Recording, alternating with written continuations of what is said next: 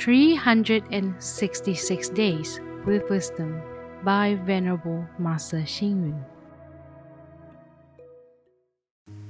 July 17th.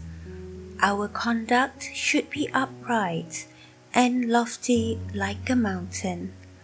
Our handling of matters should be easy and smooth, like flowing water.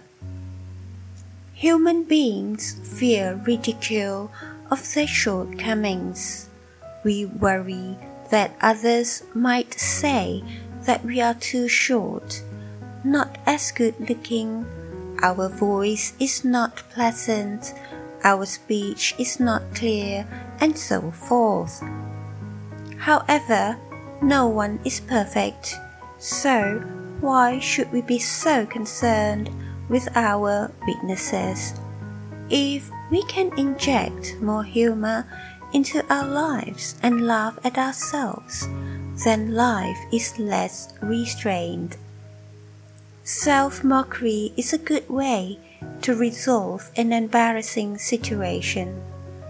The Greek philosopher Socrates once received a severe verbal lashing from his wife, who then splashed him with a pail of water in front of his friends. Just when all were embarrassed, looking at each other and not knowing what to do, Socrates very calmly said, I just know that rain will follow after thunder. Once, the old monk Yuan Ying gave a discourse at a big Dharma gathering. At the end of the discourse, the master in charge of the gathering was to say, hit the chime and escort the old monk back to his quarters. As he was too nervous, he said instead, hit the monk and escort the chime back to his quarters. Having heard this, Master Yuan Ying, while walking, replied, I am on my way. There is no need to hit me. Self ridicule at that moment resolved the nervous embarrassment of the Dharma organizer. The old monk was truly a Buddhist elder with deep cultivation. One who knows how to laugh at oneself certainly has cultivation and wisdom coupled with a compassionate heart.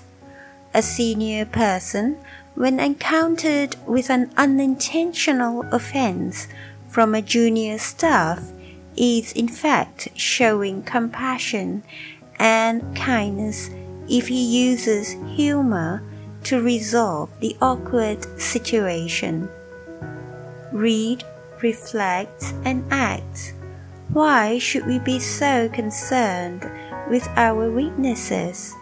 If we can inject more humor into our lives and laugh at ourselves, then life is less restrained. Please tune in, same time tomorrow as we meet on air.